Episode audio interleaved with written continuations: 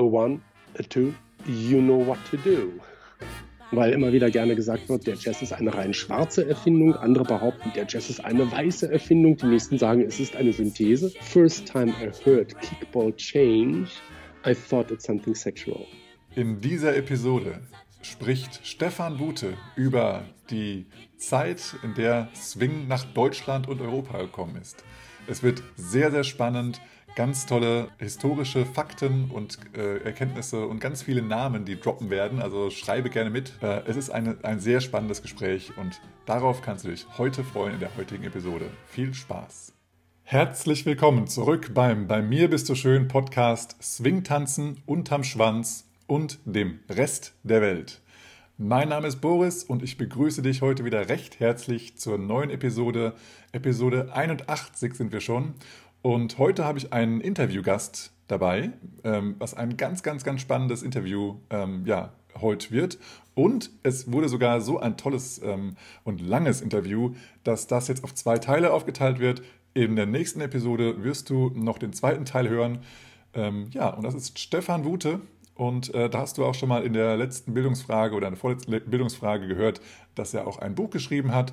Und das nennt, nennt sich Swing Time in Deutschland. Und äh, das ist sehr zu empfehlen, kannst du gerne mal reinschauen. Es ist ein relativ dünnes Buch, es hat ein interessantes Format, es ist eher hoch und schmal statt äh, dick und fett, also nicht in einem typischen Taschenbuchformat, sondern ja, ein Buch mit Hardcover. Ähm, ja, das kannst du dir auf jeden Fall mal an angucken und durchlesen. Da sind auch ganz tolle Illustrationen und Fotos drin. Also auf jeden Fall ähm, eine Buchempfehlung. Ähm, genau, und Jetzt komme ich erstmal zur Social-Ecke, bevor es in das Interview reingeht. Und zwar möchte ich auch jetzt in dieser Episode die Bildungsfrage ähm, lösen. Und die Bildungsfrage von letzter Episode hieß, wie heißt der Film, in dem der Big Apple getanzt wurde? Und das ist der Film Keep Punchin'. Genau, also ähm, Keep Punchin' ist der Film. Schau gerne mal bei YouTube, da wirst du das äh, finden, wenn du entweder Big Apple Contest äh, bei YouTube eingibst oder Keep Punchin ohne G. genau. Ja, dann wollte ich ganz kurz, äh, weil ich weiß, dass der Podcast etwas länger wird, deswegen ich äh, nehme diesen Teil des Podcasts jetzt im Nachgang auf. Deswegen weiß ich, dass das Interview lang wird. Deswegen versuche ich mich kurz zu halten. Ich möchte trotzdem von Erfahrungen erzählen. Und zwar hatte ich einmal einen Workshop äh, besucht, rein als Gast. Das war sehr, sehr schön, ähm, einfach mal als Zaungast da zu stehen. Äh, und zwar im Step by Step Hannover. Und hier gab es einen Musicality Workshop, der war super interessant ähm, weil das hat dann der, der Besitzer der Tanzschule äh, vor allem gegeben. Das ist der Chris, Chris Vogt. Und er hat sozusagen eine Hausband ähm, und die hat er eben ja, eingeladen, um mal ja, gewisse, also die Instrumente mal vorzustellen, ähm, ein bisschen äh, geschichtliche Hintergründe über die Entstehung ja, der verschiedenen oder der Instrumente eben und der verschiedenen Versionen der Instrumente zu erklären warum das für Swing und für, für Tanz wichtig ist und ähm, ja, wieso der, der technische Aufbau davon ist. Es war super interessant. Also dabei war äh, ein, ein Flügel, der steht dort. Äh, dann haben wir da ein Schlagzeug oder ein, wie heißt das, ein Drumset. Dann hatten wir eine, ja, eine Gitarre dabei, das war in dem Fall eine E-Gitarre.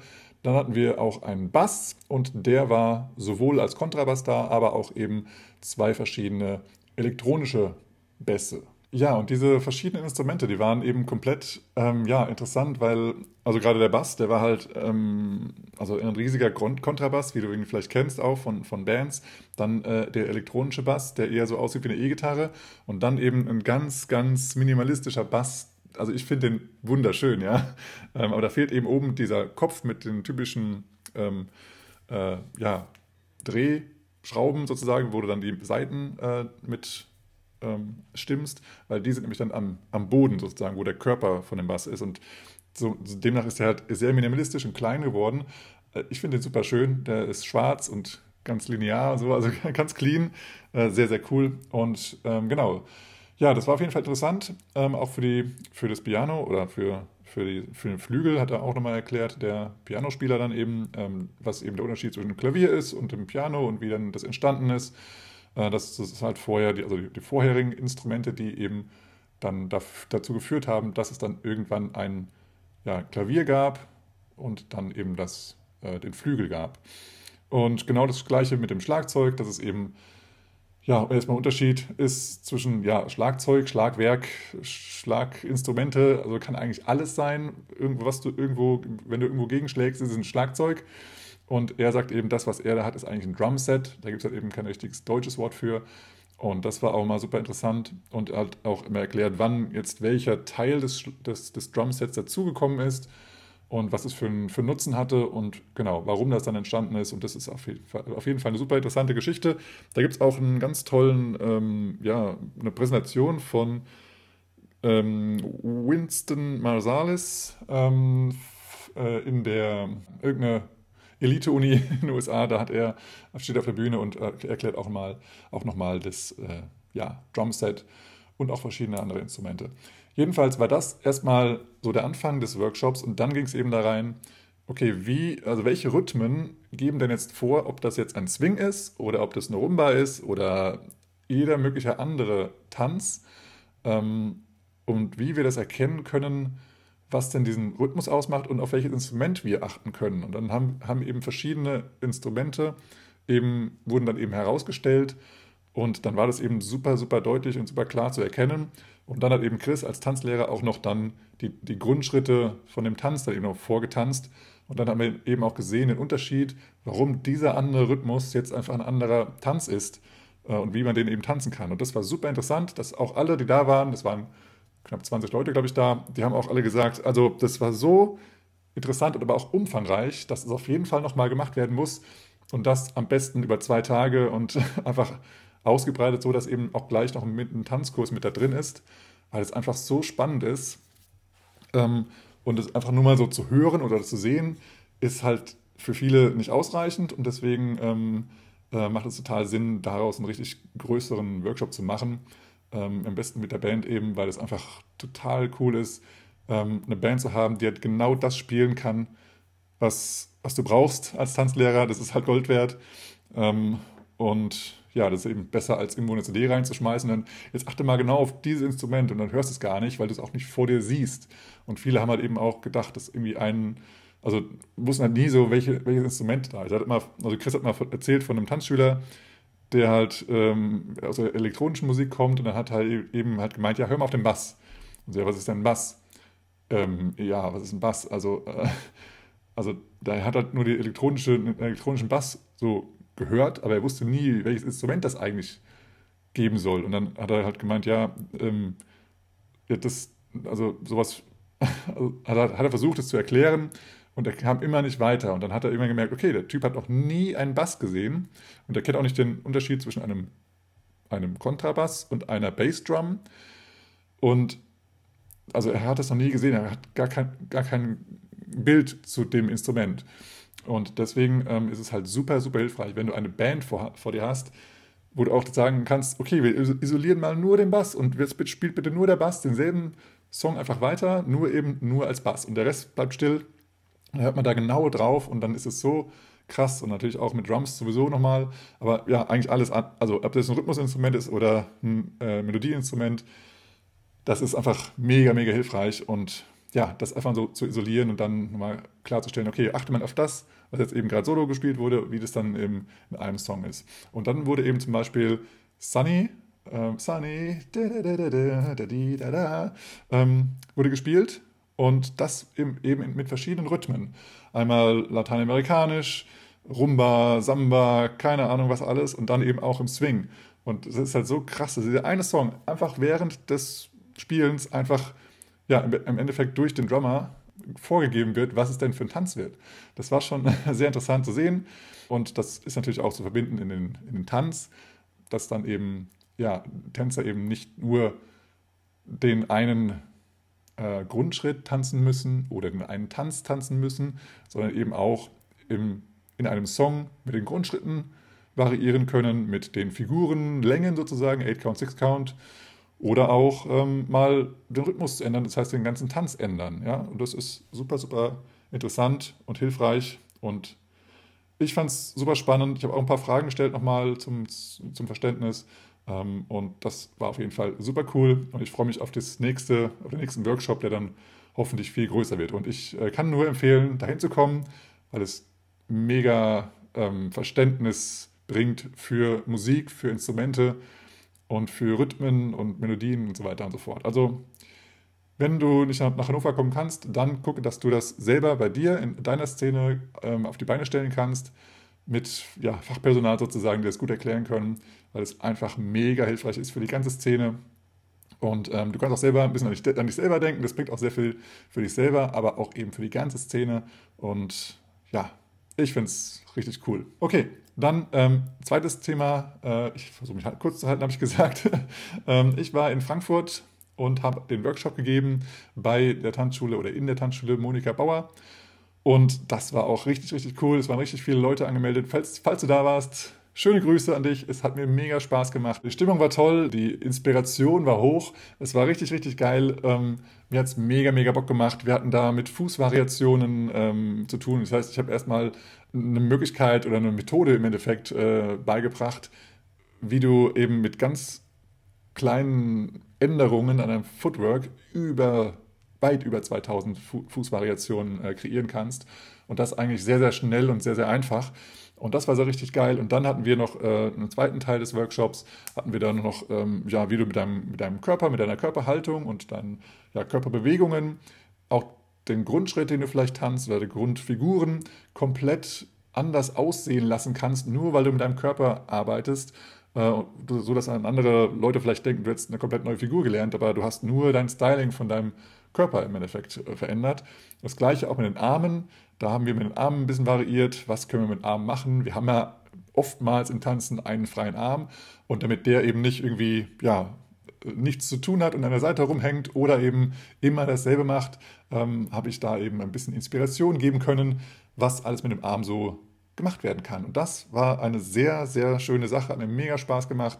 Es war eben zwei Stunden Workshop und ähm, die Frohbotschaft, zumindest äh, finde ich, ist sehr, sehr cool und ich hoffe, dass auch viele im Rhein-Main-Gebiet das äh, toll finden. Ich werde wiederkommen zu Monika Bauer und zwar ist es schon fest geplant. Im Februar, Anfang Februar werde ich wieder da sein und das freut mich sehr. Ja, okay, dann ähm, möchte ich jetzt äh, noch zwei Sachen sagen und zwar gibt es noch zwei Links in den Show Notes und zwar das eine habe ich auch wieder von Kerstin bekommen. Da ist nochmal, äh, auch nochmal zu dem Thema des Musicality Workshops, hat sie einen äh, Link gefunden von äh, prophysik. oder prophysik.de. Ähm, und da gibt es einen Artikel, der ist relativ kurz, kannst du dir schnell durchlesen. Der heißt Warum Jazz swingt. Also auch nochmal eine sehr coole Sache, wer ein bisschen Musikalität in sein Leben bringen möchte und ein bisschen mehr verstehen möchte, warum Musik swingt oder gerade Jazz swingt. Da äh, diese Empfehlung für diesen kurzen, aber recht verständlichen ähm, Blogpost. Genau.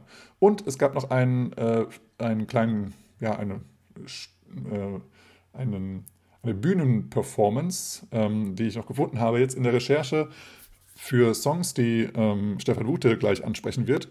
Und da habe ich einen, eine Bühnenperformance gefunden von den Freunden rund um Vincenzo Fesi. Ja, und es ist eine wunderbare Performance, weil äh, es ist eine große Bühne mit Band und es ist wohl in Italien, denn äh, Vincenzo erklärt in einem wunderschönen Italienisch, ähm, was jetzt gleich passieren wird. Und dann ist der, ich denke mal, der Bandleader, der dann einen Text vorliest, dann das ähm, ja, die Band mit den Tänzern abgestimmt hat, ähm, was dann genau passiert. Und das ist so in dem, in dem Stil von Groovy Movie. Falls du den Soundy Groovy Movie äh, kennst, oder wenn du nicht kennst, guck mal nach Groovy Movie auf YouTube. Das ist ein sehr schöner kurzer Film. Äh, und äh, die haben das so ein bisschen in dem Stil gemacht, dass sie eben erstmal eine Sache anfangen und sie dann ändern durch die Erklärung, die im Hintergrund passiert. Und die Erklärung im Hintergrund ist eben der Bandleader, der am Mikrofon spricht. Und dann wechselt auch die Musik. Das heißt, die haben zum Beispiel sowas angefangen wie, äh, dass sie eben Walzer anfangen und dann eben in Swing übergehen. Und da gibt es richtig, richtig, ja, entertaining äh, Dinge zu sehen. Ähm, da sind die Tänzer dabei, ähm, also Vincenzo, dann ist Mo dabei, dann ist Remy dabei, Pontus und Isabella und Katja ist auch noch dabei. Genau, die Tänzer sind das. Also du siehst äh, richtig, richtig gute Tänzer, Tänzerinnen und die haben mega Spaß auf der Bühne, das wirst du sehen. Falls du Italienisch kannst, wirst du auch noch die Ansagen verstehen, die dort Vincenzo und der Bandleader erzählen. Aber ist auf jeden Fall sehr entertaining, aber auch educational. Also schau dir es auf jeden Fall gerne mal an. Den Link findest du in den Show Notes. Und da jetzt gleich das ähm, Interview losgeht mit Stefan Bute, wirst du auch noch sehr, sehr viele weitere ähm, Links in den Shownotes finden. Plus, du wirst auch wieder in diesem Podcast einige Musikstücke hören. Natürlich wieder unter 15 Sekunden, so wie es die GEMA erlaubt. Und äh, dabei wünsche ich dir jetzt erstmal ganz, ganz viel Spaß. Hallo Stefan, wunderbar. Ja, Schön, dass du Gast bist hier bei uns im, oder bei mir im Endeffekt. Phil ist ja leider nicht mehr dabei, aber bei mir im Podcast, bei mir bist du schön. Und ja, heute wollen wir ein bisschen sprechen darüber, wie denn die ja, Swing-Musik und vielleicht auch der Swing-Tanz nach Deutschland oder Europa kam. Und äh, da bin ich jetzt schon ganz gespannt, was du uns erzählen möchtest. Ich gebe dir erstmal sozusagen äh, den Staffelstab des Redens sozusagen in die Hand und du kannst einfach mal loslegen. Und wenn mir noch Fragen dazu oh, ja. kommen, werde ich das mal machen. Ja, also das ist ja natürlich ganz schwierig. Und dann ist so der erste Gedanke, wo fängt man an? Vielleicht einfach chronologisch. Ja. Und dann fangen wir doch mal einfach damit an, dass nach dem Ersten Weltkrieg, das heißt gleich Anfang 1919, eine neue Musik nach Europa schwappte, die von amerikanischen Soldaten und Truppen, aber vorher auch schon von anderen Künstlern gebracht wurde, die brachten auch Tänze mit, schon vor dem Ersten Weltkrieg. Die nannten sich dann Turkey Trot und Grizzly Bear und One Step und Two Step. Mhm. Das sind alles so Ragtime-verwandte Tänze, die schon einen gewissen Vorgriff auf Jazz und Swing bieten. Aber es ist eben immer noch sehr verhaftet im, im Ragtime-Rhythmus. Und nach dem Ersten Weltkrieg kam ein magisches neues Wort, das hieß Jazz. Dieses Wort ist tatsächlich 1917 in den USA das aller, allererste Mal überhaupt auf einer Schallplatte erschienen. Und zwar nahm die Original Dixieland Jazz Band den Original Dixieland One Step auf und das Ding war 1917 ein Verkaufserfolg und brachte eine tatsächlich neue Musik. Äh, sehr streitbar, haben die den Jazz erfunden oder ja oder nicht. Da gibt es riesige Diskussionen, unglaublich spannende Forschungen zu, jetzt über 100 Jahre später, weil immer wieder gerne gesagt wird, der Jazz ist eine rein schwarze Erfindung. Andere behaupten, der Jazz ist eine weiße Erfindung. Die nächsten sagen, es ist eine Synthese. Ich finde es ganz spannend zu sehen, dass das immer noch eine sehr offene Forschung ist. Es gibt da kein Ergebnis. Mhm. Und es gibt zum Teil sehr schlüssige Folgerungen, wo dann eben geguckt wird, ja, was haben denn Schwarze für Musik gemacht? Was ist denn an Dokumenten, an Zeugenaussagen überliefert? Um dann festzustellen, also kommerziell verwertbar waren tatsächlich weiße Bands. Ja. Das ist also schon mal so ein kleiner Ansatz, wo man sagen kann, gut, diese Hot Fives, die bis in die 20er Jahre rein beliebt waren, so eine Standardbesetzung von fünf Musikern, Schlagzeug, Klavier, äh, Saxophon, äh, Trompete und vielleicht noch eine Geige dazu oder eben Banjo dazu als Rhythmusinstrument. Ähm, das war eigentlich eine weiße Tanzbesetzung, die sehr beliebt Aber Saxophon kam doch erst später eigentlich, ne? In die Bands. Rein. Nee, das war, das war gleich nach dem Ersten Weltkrieg sehr beliebt. Ja, das okay, ich dachte, das gab es erst ja, später. Ja, Klarinette oder, Trom Klarinette ja. oder Saxophon und Trompete genau. dann halt. Ne? Nochmal eine Frage zu der Original ja. Jazz Band oder wie sie auch mal genannt wurde. Das, ähm, Soweit ich mich erinnere, ist das eine, eine weiße Band, richtig? Ja, das ja. ist vollkommen richtig. Nikla Rocker hat sie genau. geleitet und eben auch komponiert, dieses Stück Tiger Rag, mhm. was sozusagen der Klarinettenmuggel für jede, jeden Jazzmusiker ja. ist. Das Ding ist bis heute in weiß ich wie viel tausend Versionen auf Schallplatte ja. aufgenommen worden und wird ab und zu auch immer noch gespielt, ist aber so ein bisschen außer Mode gekommen. Also Tänzer finden das Stück nicht so spannend, Jazzmusiker bevorzugen inzwischen auch anderes, weil man so die die, die Jugend und Adoleszenz des Jazz, also Ragtime und auch den Hot Jazz, ja entweder nur noch als Traditional Vergangenheit ansehen möchte oder eben sagt, nee, nee, der wahre Jazz beginnt ja erst mit Bebop und John Coltrane. Also auch das ja, ist okay. streitbar, weil ja. dann werden wir ja komplett ausgeklammert, der Swing. und deshalb gehe ich da nicht weiter drauf ein, sondern sage, nee, nee, wir arbeiten ja hin in Richtung Swing. ich stecke immer noch in der Vorgeschichte. Ja, noch eine ganz kurze ja, Frage. Ähm, bitte. Soweit ich mich erinnere, erinnere ist ähm, das Wort Jazz am Anfang mit zwei S geschrieben worden. Ist das richtig? Das ist richtig. Ja, das, also ja. auch auf dieser Platte steht Jazz mit zwei S. Das ist vollkommen richtig und es gab dann große Witzbolde. Man hat ja heute auch Graffitis und damals auch. Es waren dann Plakate geklebt und dann wurde das J übermalt oder weggerissen ja. und dann stand da Dixieland Ass Band und dann fand man das etwas vulgär. Ja, hat gesagt, nee, dann schreiben wir das jetzt mit Doppel-Z. Das war also einfach nur eine, ja. eine ähm, Assoziationserfindung, um es etwas vielleicht auch einfach lässiger auszusehen. Es wirkte exotischer. Exotik war sehr beliebt. Vor 100 Jahren genau wurde in Ägypten das Grab gefunden von Tutanchamun. Mhm. 1922 gehoben. Okay. Ähm, das ist natürlich ein unglaublicher Goldschatz für Ägypten, in alle Welt zerstreut, weil es war eine britische Expedition. Die Briten haben viel mitgenommen, nach Wien und nach Berlin und sonst wohin verkauft, also überall hin verstreut. Und es geht jetzt also auch darum, diese Schätze wieder zurückzuführen nach Ägypten oder die Originale in Ägypten zu haben und Kopien hier auszustellen. Das wäre alles sehr gerechtfertigt. Aber dieser, dieser Ägypten-Hype hat dann eben auch so eine Exotikwelle ausgelöst. Also auf einmal alles, ja, äh, exotisch sein musste und die Zigarettenfirmen hießen dann Sahara und es gab einen neuen Tanz, der hieß Sahara Trott und so. Also es war alles, alles völlig absurd und lustig und Schlager äh, bis in die, in die Spätzwanziger, früh 30er Jahre rein. Wir alle kennen hier in Deutschland in der Bar zum Krokodil, am Nil, am Nil, am Nil. In der Bar zum Krokodil, am Nil, am Nil, am Nil, verkehrte ganz inkognito der Josef und der Pharao. Ich fahr mit meiner Clara in die Sahara zu den wilden Tieren, denn mir wird immer klarer, ich muss die Clara unbedingt verlieren. Also auch sowas zähle ich gerne dazu, dass das immer noch in diesen Exotik-Hype geht. Mhm. Aber auch die Jazzmusik wurde natürlich von Exotik beeinflusst. Da waren auch wieder unglaublich viele Geschichten, die reinspielten. Das waren die südamerikanischen Latin-Sachen. Kuba war natürlich auch große Mode in den 20er, 30er Jahren. Also die Rumba als neuer Tanz und diese lateinamerikanischen Rhythmen spielten mit rein. Die tauchen unter anderem auch in dem berühmten St. Louis Blues auf. Musik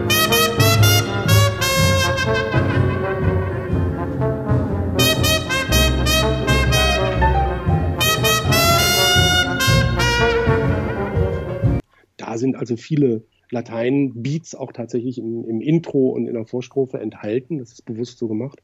Und Duke Ellington hat das also zu einer Kunstform kreiert und hat seine Band dann wirklich The Jungle Band genannt okay. und einen Jazz-Sound entwickelt. Der nannte sich dann Jungle Jazz.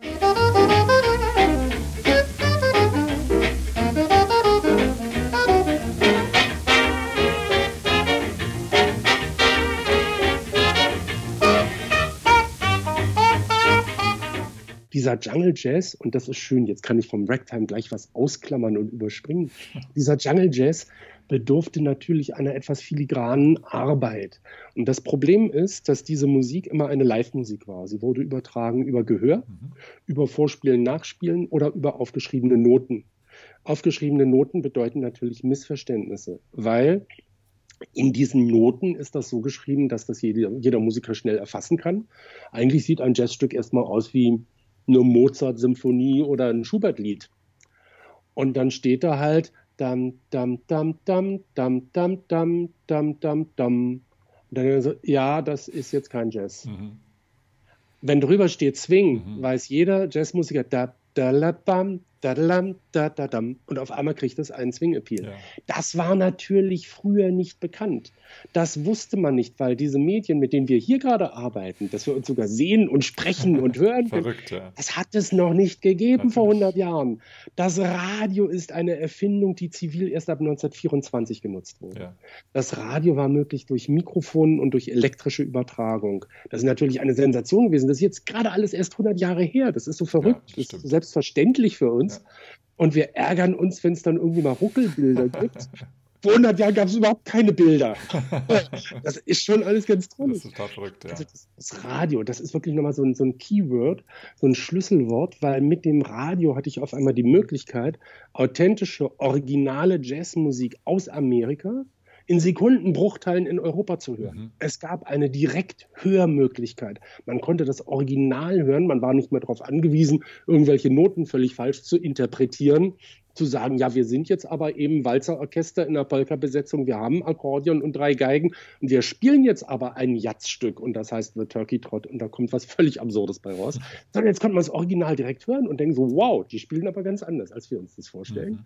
Und dann fingen Musiker an, sich dafür zu interessieren und das eben auch zu studieren und probierten das nachzueifern, nachzuempfinden. Und die Orchesterbesetzungen haben sich geändert. Weil auch die Schallplatten haben ja anfangs ohne Mikrofon arbeiten müssen. Ja. Das war Grammophon verkehrt rum. Man hat den Trichter reingebrüllt mhm. oder reingefiedelt und das, was auf der Platte aufgenommen wurde, war halt da. Und bis 1925 war es eigentlich unüblich, elektrische Aufnahmen zu machen. Ich habe mal gehört, dass, äh, dass Louis Armstrong mit seiner Band äh, in einem Nebenraum stehen musste oder aus dem Fenster, vom Fenster von draußen her äh, die Trompete spielen musste, weil er immer so viel Druck hatte, dass das immer alles so von, von der Platte von den, von den Rillen sozusagen so übertönt hat, dass er immer extra nochmal weit, weit weg musste von den anderen Instrumenten. Hast du das auch das mal gehört? Wäre ein Problem für elektrische Aufnahmen. Und ja. da hat man zum Anfang so. eben auch keinen, keinen Popschutz gehabt. Ne? Ja. Also heute, dass es eben nicht die Plop-Geräusche gibt mhm. und so weiter. Ne? Da gibt es diesen sogenannten Popschutz, was nichts Sexuelles ist. ist klein, kleine Anekdote eingeschoben von wegen äh, Tanzschritte. Äh, Don Hampton sprach in Hereng über Tanzschritte mhm. und sie war zu brüllen und sie meinte, we were making those steps without giving them names. Mhm. First time I heard kickball change, I thought it's something sexual. ich wollte die wegschmeißen. Ja, äh, ja Assoziationen. Ja, super. das ist einfach Geil. eine schöne Anekdote. Also, wieder zurück zum Mikrofon. Das Mikrofon machte die Schallplatte filigraner, die Instrumentierung möglich, dass eben Sänger nicht mehr brüllen mussten. Die mussten nicht mehr in den Trichter reinbrüllen, die mussten nicht mehr über ein Orchester rüber brüllen, mhm. sondern sie konnten mit dem Mikrofon spielen und rein flüstern und rein sprechen und ihre Stimme modulieren. Also es waren nicht mehr die Brüller aus Kaisers Zeiten, mhm.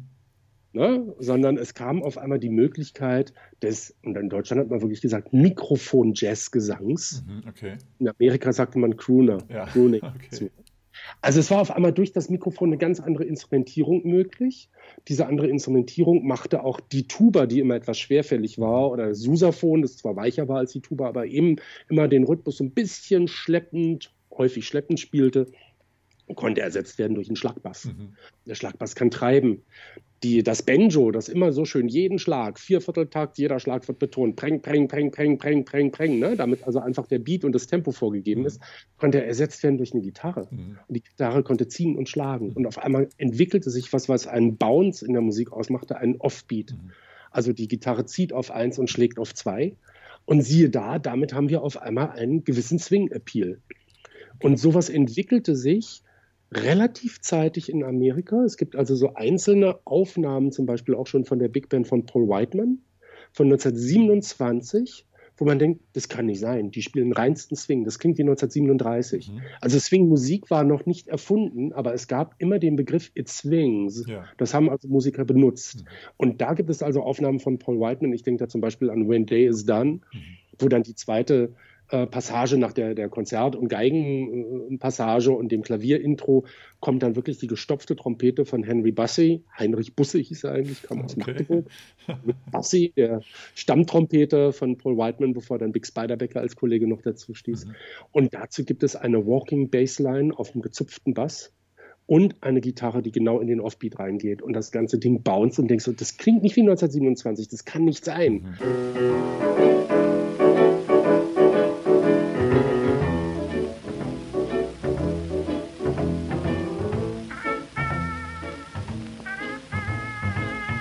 Dasselbe passiert auch mit Bing Crosby Gesang I'm Coming Virginia. Mhm. I'm coming Virginia, I'm coming to stay. Don't hold it against me for running away. I tried to forget you and found more wrong. Und auf einmal, also während der Gesangspassage, du hast eine filigrane Gitarre und es entsteht ein Offbeat-Jump, wo man denkt, das ist unglaublich. Also wie progressiv waren die eigentlich in ihren Ideen und in ihren Gestaltungsmöglichkeiten schon. Das war so ein bisschen die Avantgarde, das war noch nicht populär. Ja. Populär war wirklich der Vierviertel-Beat, der schön stampfig durchgetanzt wird. In Deutschland hinkt man so ein bisschen hinterher. Man hat also immer noch gerne so eine Charleston-Synkope mit eingebaut, auch immer noch 1928, 29. Hat aber auch festgestellt in Tanzbüchern, die es so gibt, Walter Carlos, gibt es dann so Tanz, Radiotanz und sowas. Man hat also Tanzen im Radio lernen können. Da waren dann in der Radiozeitung waren so die Tanzschritte, die Füße ja. abgedruckt. Und der Zustand ähm, Mittwochnachmittag 15.30 und Abend 22.30 Charleston. Und dann war da wow. die Charleston-Stunde wow. und konnte dann dieses, diese abgedruckten Tanzschritte nehmen und zu Hause Geil. per für die neuen Schritte und Steps üben, weil die Füße waren ja so aufgezeichnet, Ja. was wir von ADTV-Tanzschule vielleicht noch kennen. Das ist alles ganz trollig. Toll, und jetzt Oder- heutzutage gibt es eine Online-Swing-Tanzschule. Also. Und in, in der Rocky Horror Picture Show, Ja. da wird der Time-Step erklärt. Genau, da sind auch so aufgemalte Füße, ne? Mhm, wie man den. Time- Time-Step tanzen soll. Also, also das ist sehr lustig. Das ist so eine Sache, die stammt aus dieser Zeit vom Radiotanz. Mhm. Ja, ne? Und dann ähm, hat man da also zu Hause rumprobiert. Und in Deutschland war eben so immer noch sehr Charleston-esque und es wurde Foxtrot getanzt. Wohingegen eben in New York sich ein eigener Swing-Tanzstil entwickelt hat, den wir alle als Lindy Hop kennen. 1927 ist Charles Lindbergh über den Atlantik gehoppt, im Alleinflug nach Frankreich geflogen. Das war natürlich eine absolute Sensation, dass er das geschafft hat und auch überlebt hat. Das Ja, hat vor ihm das stimmt. geschafft. Und danach wurde dann dieser Tanz, diese Sensation einfach so, ne, was tanzt ihr da eigentlich? Oh, we're doing Lindy Hop, Lindbergh Hops the Atlantic. Ja, genau. Das ist so eine Erklärung, wie dieser Name entstanden sein kann. Ja. Das tatsächlich zutrifft, sei dahingestellt. Aber es ist eine sehr hübsche Auf jeden Anekdote. Fall. Eine ganz kurze Frage habe ich noch mal zu. Du, ähm, dem, du hast gerade gesagt, ähm, es wurde noch die, äh, die Charleston-Synkope gespielt. Kannst du Genau. mal erklären, was eine Charleston-Synkope ist? Das ist ganz lustig, weil sie geht eigentlich auch schon so ein bisschen in den Offbeat und ähm, es ist die, die Tanzmöglichkeit, ähm, europäisch gesagt, wir hüpfen und kicken uns dabei mit der Ferse in den Hintern. Aha. Ja, wäre so eine Erklärung. Dabei werden so die Füße nach außen gedreht und man probiert also mit der Fersen, Okay. der Ferse in den Hintern zu kommen. Da hat man dann so was leicht Hüpfendes, was ja amüsant ist und etwas langsam ist und unglaublich große Bewegungen bedeutet. Und es ist halt europäisch, weil die Europäer tanzen immer mit dem Himmel. Die wollen immer Ballett tanzen, Ja. die tanzen Mhm. nach oben zum Himmel. Und der schwarze Charleston ist genau das Gegenteil. Mhm. Der schwarze Charleston ist quasi, äh, man geht mit einer ruckartigen Bewegung, indem man die Knie zusammenführt, in den Boden runter und dabei dreht man die, die, die Fersen nach außen. Mhm. Man macht gar keine große Bewegung nach oben und man will nicht unbedingt sich selbst in den Hintern treten, sondern meine Oma hat es so schön erklärt mit einem Bild, das ihr von einer berühmten Tänzerin in Berlin gesagt wurde, 1926, 25 Mhm. als sie mit ihrem Vater auf dem Schwurf war. Und dann war da so eine unglaublich tolle Tänzerin, die hat so toll in Charleston getanzt.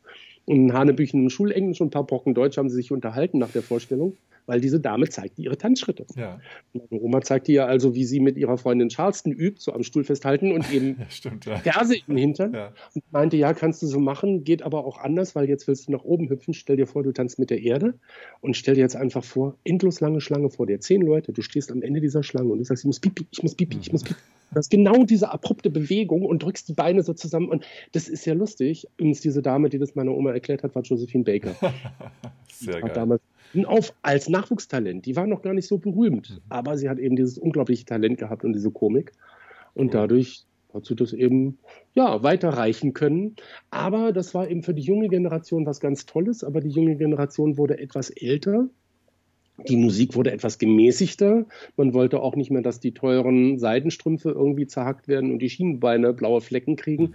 Der Foxtrot war einfach so ein gefälliger Tanz. Der war dann etwas freundlicher, auch einer etwas älter werdenden Generation gegenüber. Und ja, der europäischen Musik eben auch etwas einträglicher, weil Foxtrot wird auf 1 und 3 getanzt. Mhm. Und die Polka ist auf 1 und 3 und der Rheinländer ist auf 1 und 3. Also unsere Volksmusik und unsere Hörgewohnheiten sind eigentlich immer so ein bisschen, dass man denkt, wenn deutsche Bands ein Jazzstück spielen, die spielen immer Marschmusik. Woran liegt das eigentlich? Ja, die gehen immer auf 1 und 3. Mhm. Und ganz lustig ist, selbst heute in Jazzkonzerten ist es völlig absurd. Dann sitzt da deutsches Publikum und fängt an mitzuklatschen. Immer auf 1 und 3. Das tut so weh. Das Es ist, so definitiv. Tut das weh, ja. Wobei, es ist nicht nur ein deutsches Problem. Es gibt nämlich einen amerikanischen Hit aus den 40er Jahren, ähm, der heißt Clap Your Hands on the Afterbeat. Ja, das ist ja schön, ja. Da wird dann nämlich auch gesagt, die ganzen zickigen kleinen Jungs und Mädels, die klatschen alle auf 1 und 3. Aber nein, wir sind die lässigen, wir klatschen auf Genau. 2 und 4. Ja, Den Afterbeat. Genau das ist das, was den Swing ausmacht. ja. All the Icaroos, corny jigaboos, they go. But the guys that know how the jive should go, they go. Clap your hands on the afterbeat. Stimmt. So, jetzt hatten wir immerhin schon mal so Radio und, und Mikrofon und sowas. Ja. Also die Instrumentierung, die sich geändert hat, das spielt eine ganz große Rolle und ist sehr wichtig. Und diese neuen Instrumente schwappten also auch tatsächlich von England kommend. Also die Verbindung USA-England war natürlich enger und dichter, sowohl durch die Sprache als auch einfach das Verbündetsein während des Ersten Mhm. Weltkriegs. und Amerika spricht halt Englisch. Also da war immer eher, dass England eine Verbindung zu Amerika herstellt und Paris als, als einfach ein, ein wunderschönes Mekka ohne Rassismus auch viele schwarze Musiker gerade angezogen hat. Und Berlin war halt eben die Stadt, äh, da brodelte es zwar, aber sie war wie heute arm, aber sexy, wie man das so schön sagte, schon vor zehn Jahren. Okay. Äh, Glückwunsch, ja. nichts geändert. noch ärmer, weniger sexy und noch teurer, aber gut, das ist eine Randbemerkung.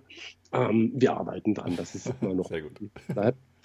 Ähm, ja, aber Berlin war nicht so der Schmelztiegel, wo der Rubel rollte. Das war das Problem.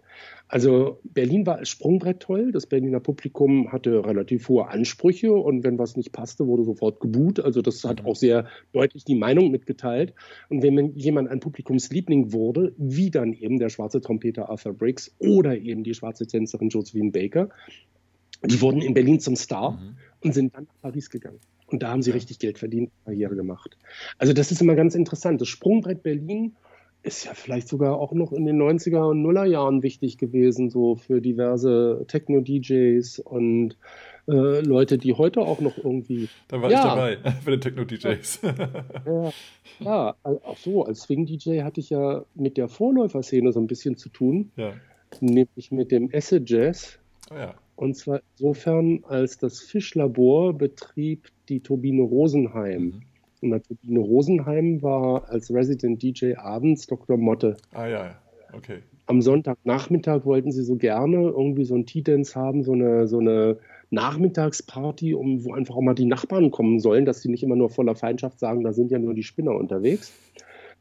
Und haben mich gefragt, ob ich da nicht so Swingmusik spielen könnte mit meinen Shellac-Platten. Okay, damals schon. Habe ich im Mai 1989 angefangen. Wow. Äh, in der Turbine Rosenheim meine ersten DJ-Nachmittage zu geben. Das war so drei, vier Stunden. Das war sehr schön und sehr aufregend und machte auch so ein bisschen Furore, weil damals gastierte gerade das Pasadena Roof Orchestra und dann sind da drei Musiker und Robin Merrill gekommen und wollten das unbedingt miterleben oder Robert Kreis gastierte gerade in den Wühlmäusen und kam an und sagte, er will doch unbedingt sehen, wie jemand Schellacken spielt und so. Er war total lustig. Das war so eine Anti-Welt, die ja. ich da zeigte. Cool. Und die kam ganz gut an und wurde also hoch toleriert und akzeptiert von den Acid Jazz Leuten oder eben beginnenden Techno Leuten. Mhm. Ganz spannend. Und dann gab es hier auch so Kongresse von der internationalen Gallery So To Do. Und die haben dann gesagt, sie finden Musik ganz toll, ob ich da in einer Kulturbrauerei war, das ist einmal so ein 72-Stunden-Kongress oder dann eben in der Stargarder Straße in leerstehenden ehemaligen Melzerei und Fabrik. Mhm. Oder ob ich da auflegen würde und so. Und das wurde aber deklariert als Kunstperformance. Also da waren okay. Performer, bildende Künstler und Bildhauer und alles Mögliche. Und, und ich habe da halt Shellacklatten gespielt und war da voll integriert in die Kunstszene aus Japan und Sacramento. Und das, cool. das ist schräg, aber geil. Ja. Das sind so andere Welten, die aufeinander prallen. Krass aber auf einmal ko koordiniert miteinander kooperieren können. Das fand ich ganz spannend und aufregend.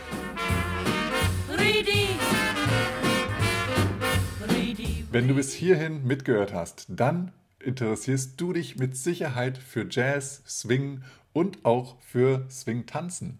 Und in der ersten deutschsprachigen Swing-Tanzschule hast du jetzt die Chance, 5% zu sparen auf alle Kurse oder aber auch auf das Abo, wo du kompletten Zugriff auf alle Inhalte hast, also alle Kurse, alle Blogposts, alle Zusatzinformationen und du kannst auch noch in Kontakt treten mit mir, jede Frage stellen und du hast einmal im Monat einen Call mit mir, wo du alle Fragen live mit mir klären kannst. Und du kriegst also live dann die Antwort dazu. Nutze also jetzt die Chance, sichere dir 5% und dann kannst du ganz schnell und einfach jederzeit rund um die Uhr auf deutscher Sprache Swing tanzen lernen. Also viel Spaß auf borisnaumann.de slash online-swing-tanzschule. Und jetzt geht's weiter mit dieser Episode. Ready, ready. Ja, vielleicht mal als Hintergrund für diejenigen, die jetzt gesagt haben, äh, Dr. Motte, was ist das denn? Ist das, ist das eine Person? Ist das ein Superheld? Ist das, was ist das? Und äh, ja, der hat mal die, die, Love Parade erfunden oder mitgegründet genau. sozusagen. Ja, und ja. ja. ich persönlich war 2000 das erste Mal auf der Love, nee, 99 war es erst Mal auf der Love Parade. Hm. Und 2000 nochmal, genau. Und dann waren andere große Veranstaltungen äh, gefolgt in Deutschland, jetzt nicht äh, unbedingt als Parade, also nicht als bewegendes äh, Ding, genau. aber stand, standhafte sozusagen wie die die ähm, auf der Raketenbasis Püttner, die, die Nature One, hm. äh, wo ich selber ja. auch mal auflegen durfte. Ähm, hm. Ja, äh, das ja. war so auch meine Techno-Verbindung mit, mit dir zusammen. Ein bisschen ja, du. Also da haben wir zur gleichen Zeit andere Sachen gemacht mhm. und hätten uns potenziell eigentlich begegnen können, weil wir waren mit den gleichen Leuten unterwegs. Ja, das, das Interessant. Ja, also es, ich finde es immer klasse, wenn, wenn man einfach merkt, man sitzt nicht nur so in der eigenen Suppe drin, sondern guckt auch mal über den Tellerrand rüber. Ja, ich hatte immer gedacht, dass ich der Einzige wäre, der aus der Techno-Welt kommt, in den Jazz gekommen ist, aber jetzt sehe ich, ich bin nicht der Einzige. Das ist schon mal schön. Nee, ich fand es schön, dass die Techno-Welt mich sozusagen mit ja. dem Jazz integriert hat. Super, das ist natürlich ganz amüsant. Also ähm, ich habe dann auch teilweise äh, an Leute so quasi ein paar Samples zugeliefert und die haben das dann irgendwie mitverarbeitet cool. und als Inspiration genommen. Das fand ich alles immer ganz aufregend und spannend. Also ich fand das so schön. Sehr gut. Ja, äh, die 20er Jahre, die 20er Jahre nach dem Mikrofon. Ganz spannend ist, dass eben diese andere neue Orchestrierung und die internationalen Künstler, die also auch gerne nach Deutschland kamen, hier gespielt haben. Es gab also eine amerikanische Band, die war in Paris und Berlin ansässig, Lad Glaskin, mhm. tourte auch so durch die ganze Weltgeschichte. Es gab die erste schwarze Jazzband, die nach Europa kam, hier tourte und wirklich nach Europa, nach Kontinentaleuropa den echten schwarzen Jazz brachte. Das war Sam Wooding mit den Chocolate Kiddies.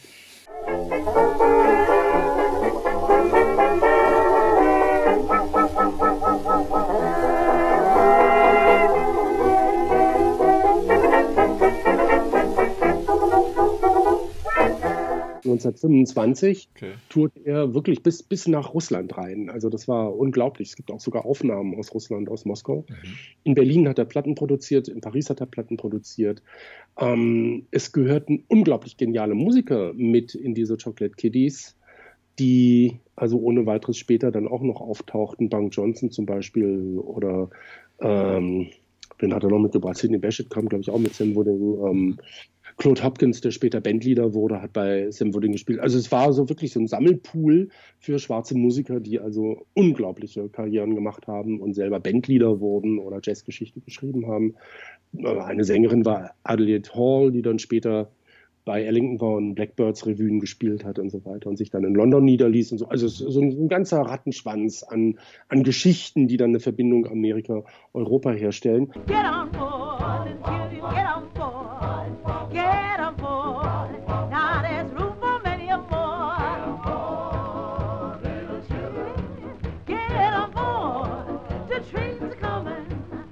Und damit hatte man eigentlich was sehr Authentisches in Berlin. Und trotzdem war es so, die Tänzer und das Publikum waren jetzt nicht gewillt, wilde, wie sie immer gesagt haben, Hottentotten-Tänzer mhm. zu tanzen. Ne? Ja, bei den Hottentotten, da tanzt man den Black Button und so, waren dann so die albernen Schlager, die natürlich sehr drollig sind, aber auch so ein bisschen widerspiegeln. Wie war denn das Verständnis, wie war denn die Bereitschaft, mit sowas Neuem umzugehen, mit der Avantgarde umzugehen und sie zu integrieren? Und es war immer einerseits eine unglaubliche Euphorie, aber immer eine große Skepsis und natürlich ein unglaubliches Missverständnis ja. auch gegeben. Und das ist dann immer sehr drollig, wie dann so mancher Jazz auf einmal zur Polka wird. Aber das hat sich dann eben dank des Mediums Schallplatte und des Radios und den Direktübertragungen, die Möglichkeiten der Direktübertragung und auch des Musikeraustausches, der fand aber eher europaintern statt. Also, also Londoner Bands in Berlin gespielt haben oder französische Musiker nach Berlin kamen mhm. Oder auch von mir aus nach Stuttgart tourten und nach Wiesbaden und nach Dortmund und in München aufgetreten sind. Also es ist ja nicht alles nur Berlin bezogen. Die Live-Musik, die Tourneen, die haben sich also wirklich dann europaweit, deutschlandweit abgespielt. Ich rede bloß so viel von Berlin, weil hier die Plattenindustrie saß. Okay. Die mhm. Aufnahmestudios und die Plattenindustrie saß tatsächlich in Berlin. Deshalb sind fast alle Plattenaufnahmen auch hier in Berlin gemacht worden, damals zeitgenössisch weil man hatte noch nicht die Möglichkeit, mit einem mobilen Tonband oder einem kleinen iPad sich irgendwo hinzustellen und zu sagen, wir machen jetzt hier mal gerade so eine kleine Schalte, sondern okay. es war ein Riesenaufwand. Ja. Es mussten Wachse vorgefertigt und temperiert werden, in einen Wachs hinein wurde mit einem Messer der Impuls umgewandelt in eine Vibration und mit einem Messer in ein Wachs reingeschnitten. Wir kennen ja alle diesen Begriff, eine, eine Sendung mitschneiden oder eine Aufnahme mitschneiden. Ja, ja. Das kommt wirklich aus dieser Zeit, als noch in Wachs reingeschnitten wurde. Ja. Jetzt war das Problem, der Span von dem Wachs, der durfte nicht zurückfallen, weil nee. dann war die Aufnahme zerstört. Also es war schon eine heikle Kunst, diese Aufnahme erstmal überhaupt hinzukriegen. Ja. Und dann wurde es dann das Wachs in Vinyl gepresst oder anders? Nee, nee, nee, nee. Dann hatte man das Problem, dann hatte man Wachs. Wenn man das Wachs jetzt anhören will, ist es zerstört, ja. weil es hat ja sofort eine Reibung und geht ja kaputt. Also muss man schauen, schaffen wir das, dieses Wachs zu metallisieren? Mhm. Und das wurde dann wirklich mit Silbernitrat-Ionen beschossen, bis sich eine dünne Metallschicht gebildet hat. Okay. Und dann hatte man einen sogenannten Vater. Jetzt war das Problem, diesen Vater, das war Negativ, konnte man ja nicht hören. Nee. Aber das war das absolute Obermaster das man haben konnte im Wachs. Und von diesem absoluten genialen Supermaster negativ hat man dann Mütter hergestellt. Das sind die Archivmaster, das sind die positive, die man dann tatsächlich hören konnte. Okay. Jetzt haben wir es aber so, jetzt haben wir da so, so, so ein Archivmaster. Wir wollen es nicht wirklich hören, weil jede Reibung und jedes Hören beschädigt ja mechanisch. Ja das, was man da hören will, weil man muss ja mit einem Saphir reingehen oder einer Stahlnadel und es geht ja dann irgendwie immer weiter kaputt und wir wollen ja möglichst viel von der Aufnahme erhalten, weil wir haben jetzt schon nicht mehr ein Original, wir haben eine erste Galvanisierung und eine zweite Kopie als positiv. Mhm. Ja, da machen wir mal eine dritte Kopie davon, wieder über Galvanisierung, also immer ein, ein ähm, ja, chemisches Ion schlechter. Mhm. Also das Silber war, das ist der Vater, Kupfer ist die Mutter, Zink ist der Sohn. Okay. Mhm. Und mit dieser Zinkmatrize, dieser sogenannten Sohnmatrize, da können wir jetzt pressen. Okay.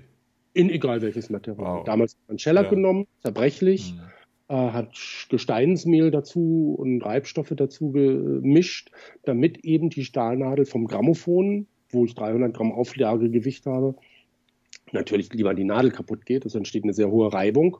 Und dann wollen wir doch lieber die Nadel kaputt gehen lassen, als dass die Platte gleich kaputt ist. Und ja, Platten haben sich trotzdem abgenutzt, wenn man die Nadel nicht gewechselt hat. Die Nadel war nach einer Seite eben so breit geschliffen, dass sie nicht mehr in die Rille reingriff, sondern wenn die Oberfläche nachgefräst hätte, dann werden die Platten grau und fangen an zu rauschen und zu knacken und zu klirren. Und irgendwann kommt der Spruch, die ist aber ganz schön abgespielt. Mhm. Ja, das Stück ist aber abgespielt. Und so, das kommt einfach immer noch. Das sind lauter Begriffe, die wir mhm. heute noch benutzen. Ja. Aber ja, man kann es ja nicht mehr hören, das ist ganz schön abgespielt. Ja, die Platte ist halt runtergenudelt. Ähm, okay. Das war damals natürlich gewollt, Verschleißobjekt. Die Leute sollten neue Platten kaufen. Und ja. dass wir uns die Musik von einem Louis Armstrong oder einem Duke Ellington nach 80 oder 90 oder fast 100 Jahren heute noch anhören, das haben die sich ja damals gar nicht vorstellen können. das wäre ja völlig egal gewesen. Da kommt doch hoffentlich auch mal was Neues. So wichtig ist es ja Stimmt, gar nicht, ja. was wir machen, ja. werden die sich damals auch gesagt haben. Ne? Ja, und das ist schon ganz amüsant. Also, dass hier so Spinner wie ich äh, sich mit Shellac-Platten zustellen und so, das war damals nicht unbedingt absehbar, begann aber schon in den früh 30er Jahren. Wie viele Platten hast du denn aktuell? Ähm, ich denke, es werden, dadurch, dass ich vom halben Jahr umgezogen bin, weiß ich das, es werden etwa 12.000 sein. Wow. Was mich umgehauen hat, weil ich dachte immer, es wären nur acht. wow, okay. Und ist alles Shellac oder nee, ist auch Vinyl dabei? Alles Shellac. Alles Shellac. Alles Shellac. Was wiegt ja. das Ganze? Ähm, vier Platten wiegen etwa ein Kilo, vier bis fünf Platten. Also hast du mal die Tragfähigkeit von deiner, von deiner Unterkunft? Ja, also es ist ja so, ähm, das ist hier in den 90er Jahren aufgestockt worden, von daher könnte man sagen, es zählt als Neubau. Okay. Ähm, es wird immer die, die Faustregel gesagt, generell für, für Wohnungen 400 Kiloton pro Quadratmeter, egal ob nur Alt- oder Neubau. Das läuft als Neubau, muss 1000 Kilo pro Quadratmeter aushalten. Okay. Das heißt, ich könnte also ohne weiteres noch das Vierfache in dieses Zimmer reinstellen. Habe ich nicht vor. Wow. Wow. Also wenn jetzt was Neues vorne reinkommt, geht hinten was Altes raus. Okay. Also die, die, Menge ist noch, ich finde es noch zu handeln. Mhm. Es sind einige Sachen da, die ich wirklich lange nicht gehört habe oder auch selten mal irgendwie gebrauchen kann. Wo ich mir aber sage, da geht es um die Verfügbarkeit. Wenn ich dann eben ein Referat halte mhm. oder was ich, äh, einen Beitrag illustrieren will, dann bräuchte ich eigentlich nur ausgerechnet diese schlechte Version vom Turkey Trot, um zu zeigen, wie denn die Missverständnisse 1913 in Deutschland aussahen. Mhm um dann eine Aufnahme von 1914 zu spielen, die richtig genial ist, auch in Berlin entstanden. Und es haben also vier Monate gereicht und es war eine komplette Entwicklung in der Musik zu sehen.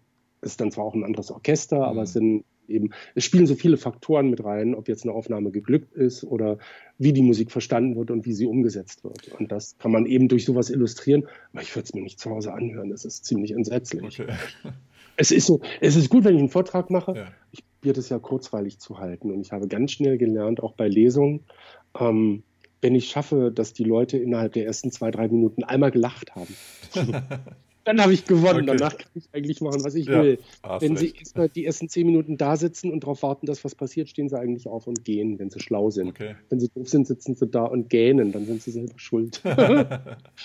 also ich bin, bin glaube ich, mir selber gegenüber da auch sehr kritisch und denke, es ist schon geschickter, wenn man es schafft, irgendwie ja, die Leute als Infotainment, ja. also mit was zu informieren. Mhm vielleicht manchmal zu viel Name-Dropping, das kann passieren, manchmal zu viel Information.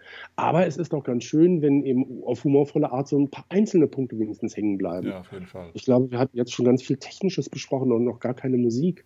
Deshalb würde ich ja jetzt eigentlich am liebsten mal sowas wie so ein Paul Whiteman, der Avantgarde ist, spielen, beziehungsweise auch das, was man hier in Deutschland verstanden hat, weil Paul Whiteman kam 1926 nach Berlin. Mhm. Ist im September 1926 sollte ein Abend sein, es wurden vier Abende okay, im großen Schauspielhaus aufgetreten. Innerhalb von Minuten war das erste Konzert ausverkauft. Deshalb haben sie gefragt, ob man es verlängern kann. Sie haben vier Abende angeboten, also oder Matineen, spät Nachmittag. A 3000 Besucher, das heißt 12.000 Leute haben innerhalb von vier Tagen dieses Konzert gehört. Wow, krass.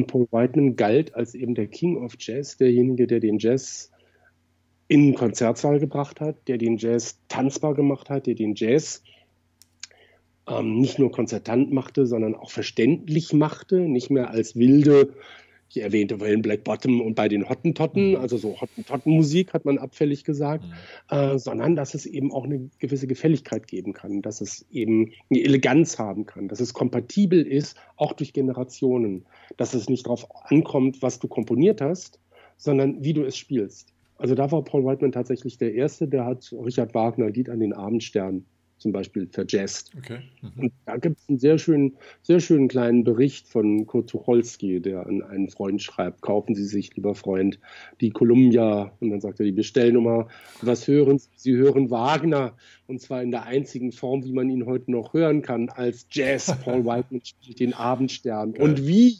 Und so, also wie toll, also die, die Avantgarde war ja, begeistert, cool. dass sowas passiert. Und die Musiker und vorneweg der Bandleader Julian Fuß, ein Deutsch-Amerikaner, der hier in Berlin ein sehr berühmtes Orchester hatte, der war natürlich von Paul Whiteman mehr als begeistert. Und man merkt auch, er nahm dann gleich als erstes bei Electrola den Paul Whiteman Foxtrot auf und so. Also das war mhm. alles sensationell. Also die Inspiration war gegeben. Und die neue Instrumentierung setzte sich durch. Also Tanzorchester, die es in Berlin gab, wie Marek Weber oder Darius Behler und Ilja Livschakow, Paul Gottwin, Efim Schachmeister, war ein Ukrainer, der in, in Deutschland lebte, hier Großkarriere machte. Viele waren jüdischer Herkunft. Ja. Vielleicht auch deshalb einfach immer auf der Suche nach was Neuem und aufgeschlossen, weil sie waren zugewandert. Sie waren ja nicht gebürtige Berliner, sondern eigentlich immer mit Neuem konfrontiert haben wahnsinnig gerne neue Ideen aufgegriffen und für sich umgesetzt und bildeten dann eben wirklich die Avantgarde in Berlin und in Deutschland. Die waren die Vorreiter von dem, was moderne Tanzmusik ausgemacht hat. Und das fällt eben auf, dass die ihre Orchester modernisiert haben. Die Tuba kam weg, die, das Banjo wurde durch Gitarre ersetzt. Also all diese Tricks, die Paul Whiteman vorgeführt hat, haben sich hier auch durchgesetzt. Und eigentlich war es schon so, dass ab 1929 Musik geswingt wurde. Mhm modernen Orchester, die Big Bands, die eleganten Orchester, die Society-Orchester sozusagen. Natürlich haben die auch Walzer gespielt und Tango gespielt, das waren ja alles beliebte Tänze. Aber wenn es um einen Foxtrot ging, einen deutschen Foxtrot oder auch einen amerikanischen Foxtrot, ein Jazzstück, dann wurde tatsächlich schon ziemlich geswingt. Das ist also sehr erstaunlich. Das finde ich jetzt äh, wiederum zur heutigen Zeit äh, recht interessant. Ähm, ich war jetzt ähm, ich hatte jetzt vor kurzem war bei uns in Hannover in, in einer Tanzschule ein ganz tolles ähm, Musicality-Workshop sozusagen. Ähm, und da haben sie ein Stück gespielt, es war Sunny. Sunny haben sie gespielt und das halt in verschiedenen Rhythmen, so dass man eben ja. gemerkt hat, es ist der Song bleibt immer der gleiche, aber durch den ja. Rhythmus wird es eben sozusagen ein anderer Tanz, wenn man jetzt aus Tänzersicht ja. schaut. und heutzutage ist es ja so, wenn, wenn Swing-Tänzer zu, einem, zu einer Party fahren, wo eine Band ja. spielt, erwarten die ja reinen Swing. Aber es ist, ja. wurde ja, also selten oder zumindest in der Zeit, jetzt, worüber wir jetzt sprechen, nie so gemacht, dass nur Nein. reiner Nein. Swing gespielt wurde. Es wurden alle Nein. Musikstücke gespielt, die so gab und die so gerne auch getanzt wurden. Und dann war genau. eben ja? Gab es eben keine Swing-Tänzer, es gab halt Tänzer, so generell. Ne? Genau. Und das finde ich eben das Schöne, dass es in einigen Kreisen, also auch vorneweg Peter Loggins, der sowas mhm. sehr verfechtet, ja, immer wieder den Hinweis gibt, ihr seid doch Tänzer, du tanzt doch mal. Ja. Und ich habe also letzten Dienstag, als ich im Craig Belmer für Balboa-Leute eigentlich aufgelegt habe, ich dachte, super, und jetzt gibt es einfach Gus Viseur mit einem Swing-Walz. Mhm, mhm. Und dann habe ich auch später die Rückseite gespielt, einen wunderschönen schnellen Musette-Walzer. Oder ich habe auch, ja, Anita O'Day und Gene Cooper mit einer, mit einer Rumba in Rhythmuswechsel, ja. in Swing und so gespielt. Weil, mein Gott, bewegt ja. euch. Und das Schöne ist, die Leute haben sich bewegt. Gut, die haben teilweise auch richtig guten Spaß gehabt. Einer Schön. kam an und hat gesagt, Mensch, zum Walzer, auf einmal hat er wieder richtig Lust gekriegt, Tango zu tanzen. Der hat dann also Tango-Walzer getanzt. Okay. Fand ich super. Also, hab keine Hemmung. Wir haben das auch in, in Rostock gemacht, beim, beim Baltic Swing, beim Baltic Summer mhm. Swing. Und dann eben auch, dann, dann äh, hatte Iris gefragt, ob ich da Walzer unterrichten kann. Da habe ich gesagt, ja nur mit dir zusammen. Und wir haben Jitterbug-Walzer unterrichtet, okay, also cool. einen relativ langsamen Walzer, ja. der so auf so eher so Medium-Tempo getanzt wird, nicht auf einen Musette-Walzer. Mhm.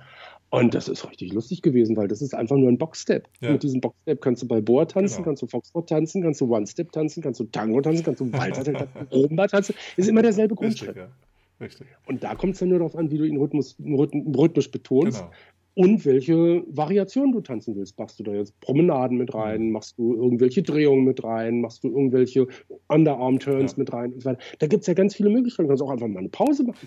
Ja. zur Pause. Jeden Sway und Pause. Einen Takt aushalten, ja. aushalten und dann wieder zurück Sway. Ja. Und das ist natürlich richtig schön.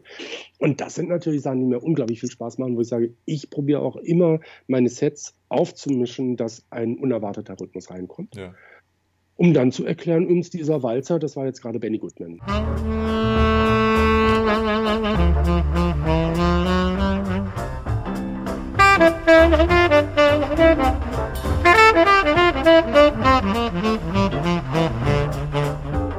Oder diese Rumba, das war jetzt gerade Artichoke. Mhm.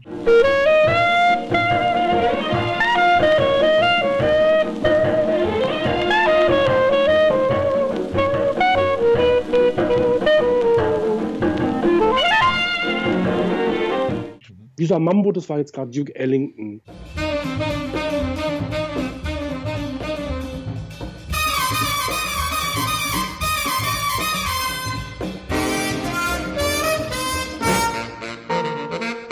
Also diese Jazzleute haben ja alle die Rhythmen, die auch gefordert und gewünscht waren, gespielt. Ja. Warum denn auch nicht? Ja, ja. Umgekehrt genauso, Francesco Canaro hat Jazzstücke gespielt. Das war eines der größten Tango-Orchester in Buenos Aires. Und natürlich spielt er Foxtrots und Jazzstücke. Hm. Weil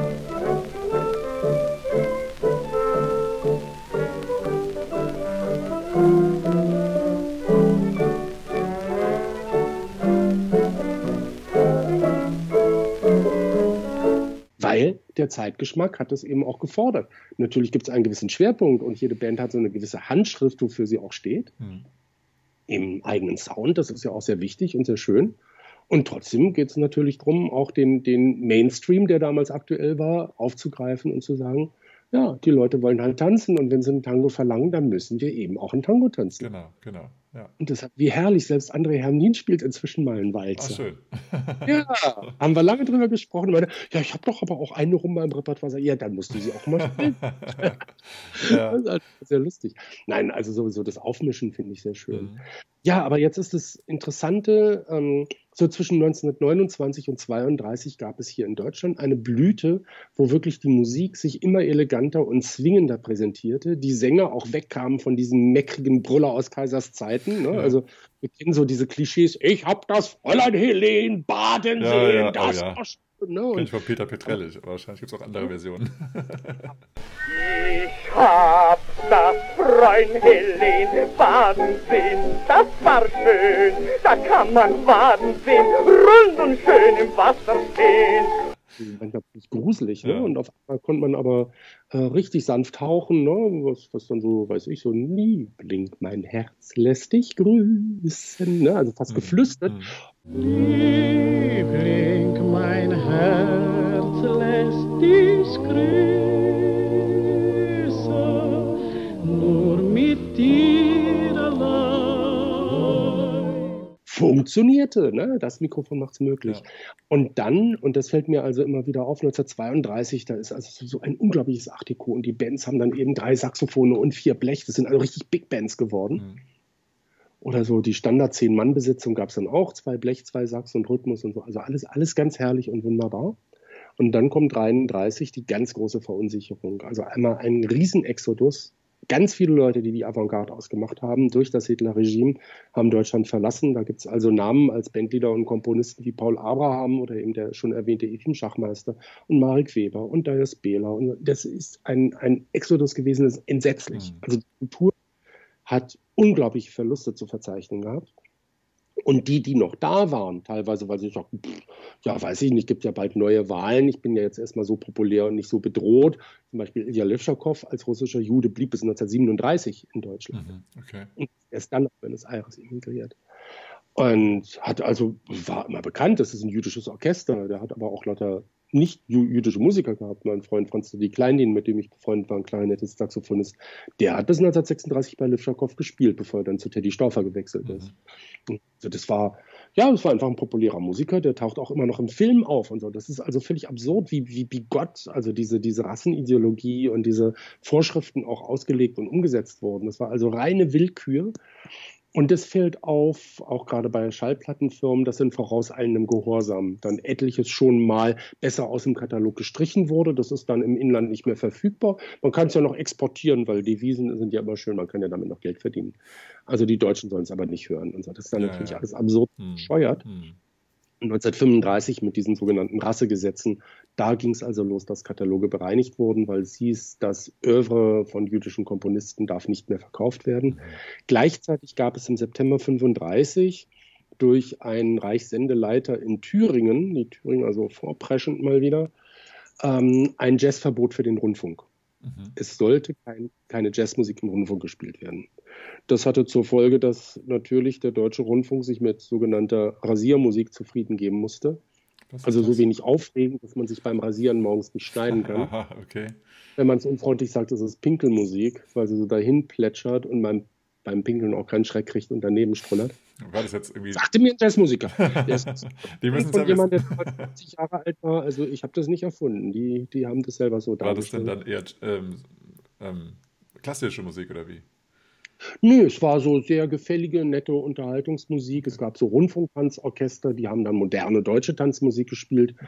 Teilweise erstaunlicherweise auch nochmal Jazztitel 1934 okay. problemlos gespielt, aber dann eben in einer deutschen Auffassung. Ne? Es kommt immer darauf an, wie die Sache verkauft. Und es gab ein Orchester, das unglaublich populär war. Das nannte sich dann Barnabas von Geci. Der hat also gleich 1933 alles, was Jazzinstrumente war, aus seinem Orchester verbannt. Das war ein ungarischer äh, Geiger, der auch sehr gerne Parteigenosse war mhm. und dementsprechend die Ideologie vertreten hat und der die Musik sozusagen revolutionierte, indem er einfach ein reines String-Orchester hatte, zum Schluss sogar die Klarinette verbannt hat. Es gab anfangs nur eine Klarinette. Okay. Und er hat so einen süßlich süßlichen Sound kreiert, der heute auch noch gefällig ist. Das ist so ein bisschen in den 30er Jahren das, was James Last in den 70er Jahren war. Mhm. Das dudelte überall, das störte nicht weiter, das fiel nicht weiter auf. Es gab Leute, die waren Fans, das war die gute deutsche Tanzmusik. Und dann war mir viel langweilig. Okay. Und dieser Typ hatte einen Output von, ich weiß nicht, 700 Schallplatten von 1933 bis 1943. Okay. Horror. Ja. Inflationär. Inflationär. Aber es gab eben ganz andere Bands und Musiker, die als Gegenpol kreiert waren. Teilweise immer wieder mit so Rechtfertigungen, dass ja, aber, aber wir sind doch Schweizer und beschäftigen gute deutsche Musiker zur Hälfte, sagte der Teddy Stauffer, als ihm mit Ausweisung gedroht wurde. Ja, ja. Teddy Stauffer hat ein rein angloamerikanisches Repertoire im Programm gehabt. Mhm. Und war auch befreundet mit Fletcher Henderson. Er hatte also das Glück, auf der Reliance in den USA spielen zu können, auf einem Steamboat, mhm. auf einem Dampfer mit der deutschen Besetzung. war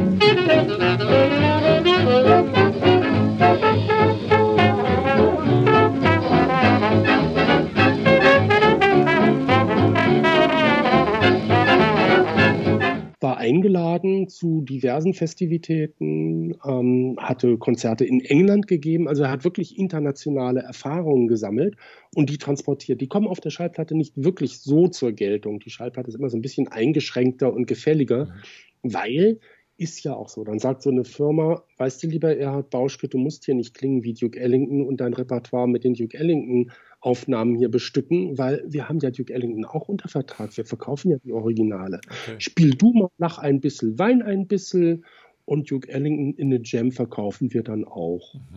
Wenn du Glück hast, fallen tausend Mark vom Himmel und die Leute stehen dabei und sagen, oh, na, also deshalb, also die, die Schallplattenaufnahmen der deutschen Orchester sind in der Regel immer nur ein Abklatsch dessen, was sie tatsächlich live bieten konnten. Ja. Es gibt einzelne Aufnahmen, wo ich so denke, so wow, ist schon beeindruckend, man spürt eine Ability, die die Musiker und die Band hat. Aber es kommt nicht wirklich so tragend zur Geltung, wo man sagen würde, das ist jetzt eine outstanding Jazz-Aufnahme von 1937, ja. das Beste, was Techniker je gemacht hat. Nee, finde ich nicht. Also ist immer ein bisschen enttäuschend. Aber ja, damit haben wir noch nicht den Begriff Swing. Dieser Begriff Swing ist tatsächlich in Deutschland relativ spät aufgetaucht. Und zwar, man kannte es überhaupt nicht. Es wurde zwar 1932 bereits die Schallplatte verkauft, Don't Mean a Thing If It Ain't Got That Swing von Duke Ellington. Ja. It don't mean a thing if it ain't got that swing. It don't mean a thing, all you got to do is sing. Und da die Deutschen ja kein Englisch sprachen, hat man für den Katalog einen deutschen Titel gefunden. Manchmal eine Übersetzung, manchmal gab es auch deutsche Texte zu den Liedern. Ne? Okay, also ja na, du bist schöner als der Sonnenschein, das ist nur gerade umgekehrt, wurde dann auf Englisch When Day is Done, aber es gab eben auch englische Sachen, die dann auf Deutsch bekannt wurden. Und dann hat man eben den deutschen Titel da verwandt. Und für Don't Mean a Thing If It Ain't Got the Swing hat man gesagt, das macht doch nichts. das macht das doch nichts. Das, Ding, das macht doch nichts. Und dann ist man halt in den Plattenladen gegangen, hat gesagt, ich habe hier gesehen im Katalog, da gibt so eine Nummer, irgendwie Duke Ellington, um, ähm, das macht doch nichts, kann ich das mal hören? Dann wurde einem die Platte vorgespielt. Und man sagt, ja, die gefällt mir, können Sie einpacken, dann hat man die bezahlt. Und dann wurde einem ein anderes Exemplar als das, was man gehört hat, nicht die Vorführplatte, wurde in eine Tüte gesteckt und ausgehändigt. Also so hat man damals Platten. Ja, genau, stimmt. Ja, ja, ja. Und ein Act, das war nicht einfach nur mal klicken, jetzt, ach scheiße, jetzt habe ich die falsche Nummer gedrückt. Google Play und habe jetzt irgendwie 1,99 verplempert, aber dann kaufe ich die zweite Nummer. Ach, ich kaufe vielleicht Album. Ja, genau. Also damals aufwendiger, man musste seinen Hintern bewegen und in einen Laden gehen und hatte da Fachberatung. Ja. Es gab dann also Verkäuferin, die kannte den Katalog auswendig, es gab diverse Verkäufer, die einen beraten konnten. Es gab Hörkabinen mit mhm. elektrischen Plattenspielern. Dort durfte man sich hinsetzen und eine Auswahl von Platten vorführen lassen. Selber so. hat man diese Platten ah, ja. bedient. Nein, selbstverständlich nicht, weil die Platten sind zerbrechlich, die ja, können kaputt klar. Geräte schwieriger zu handeln. Also es wurde einem aufgelegt und dann hat man sich für den luxuriösen Preis von 2,50 Mark für eine normale Schlagerplatte oder eine bessere Platte hat 3,50 Mark gekostet, hat man sich so eine Platte ausgesucht. Dazu muss man wissen, 300 Mark Monatsgehalt war das eines leitenden Angestellten. 300 Mark wow. war ein richtiges Monatsgehalt. Ja. Also 3,50 Mark für eine Platte, das ist schon teuer. Auf jeden Fall, klar. Erstaunlich wie viele Platten heute noch rumfliegen. Das ist ein Wahnsinn. Das war wirklich so ein gutes Wie wichtig Menschen Musik ist und auch tanzen dann, ne? Ja, gerade in den Zeiten halt, wenn es halt. Das wenigste sind wirklich echte Jazz- und Swing-Platten. Ja. So, das war jetzt der erste Teil des Interviews mit Stefan Wute. Ich hoffe, du hattest ganz viel äh, ja, Erkenntnisse mitnehmen können, hast vielleicht ein bisschen mitgeschrieben nebenbei, wenn du falls du sitzen solltest und nicht gerade Auto fahren solltest oder Fahrrad oder sonst irgendwas. Ähm, es sind auf jeden Fall sehr, sehr viele spannende Informationen. Du kannst gerne nochmal recherchieren nach einzelnen Namen und Orten, die dort genannt wurden. Ist mit Sicherheit nochmal eine Recherche wert. Und ähm, ja, teile auch gerne nochmal äh, deine Ideen oder deine Zusatzinformationen oder deine Fragen auch gerne in den Kommentaren unter dieser Folge, wenn du da noch mehr wissen, möchtest oder wenn du einen Namen nicht verstanden hast oder einen Ort nicht verstanden hast oder gerne zu einer oder anderen Sache mehr wissen möchtest, ähm, da kann ich mich auch gerne nochmal mit Stefan zusammensetzen und nochmal deine Fragen klären. Und ja, jetzt kommen wir mal zur Bildungsfrage. Die heutige Bildungsfrage dreht sich um den Black Friday. Der ist ja jetzt sozusagen ähm, ja, der kommt jetzt, also nach der jetzigen Episode kommt er demnächst und bei der nächsten Episode ist er dann gerade sozusagen an dem Wochenende, wo der Black Friday war. Und es gibt ja viele Gerüchte und Geschichten um den Black Friday. Und jetzt möchte ich von dir heute mal eine Sache wissen. Und zwar möchte ich, dass du mal beschreibst in kurzen, wenigen oder wenigen und kurzen Worten, was der Unterschied ist zwischen dem Black Friday und dem Black Thursday. Also schwarzer Freitag oder schwarzer Donnerstag. Was ist da der Unterschied zwischen diesen beiden Begriffen oder zwischen den zwei Tagen? Ist da ein Unterschied? Wenn ja, welcher? Und äh, wusstest du das schon vorher? wenn du es schon vorher weißt, dann kannst du es auch schnell beschreiben. Ähm, und wenn du es jetzt in der Recherche für diese Frage oder diese, diese ja, Herausforderung sozusagen äh, herausfindest, dann schreib das auch gerne. Ähm, ja, das ist auf jeden Fall eine Sache, die man vielleicht mal wissen sollte, was eigentlich der Black Thursday war und was der Black Friday ist. Falls du die richtige Antwort kennst, dann schreibe sie sehr, sehr gerne als Kommentar unter diesem Post äh, in den sozialen Medien oder schreibe mir eine E-Mail ganz inkognito. Dann hast du nämlich die Chance, einen 100-Euro-Gutschein zu gewinnen für die erste deutschsprachige Online-Swingtanzschule. Also ich drücke dir Daumen, viel Erfolg und ja, kommentiere fleißig. Cool, dann ähm, hoffe ich, dass dir die Folge gefallen hat. Teile sie sehr, sehr, sehr gerne mit Freunden, Bekannten und Swing-begeisterten Menschen. Auch gerne mit Jazzmusik-Liebenden, ähm, aber auch gerne mit tanzenden Menschen. Und dann bewerte diesen Podcast gerne mit fünf Sternen auf Apple und Spotify. Und somit hilfst du diesem Podcast, dass mehr Menschen ihn hören und auch die Geschichten von Stefan hören werden. Also vielen, vielen Dank dafür. In der nächsten Episode geht das Gespräch mit Stefan Wute weiter. Freue dich also schon auf den nächsten Teil, wo du dann erfahren wirst, wie Lindy Hop und wie Frankie Manning das erste Mal nach Deutschland kamen. Also, bis dahin wünsche ich dir erst einmal einen wunderschönen Tag und sage und freeze. Man, look out, man. That's a killer. Oh, man, that's a killer. Oh, Let's play that again, man. Got to do it.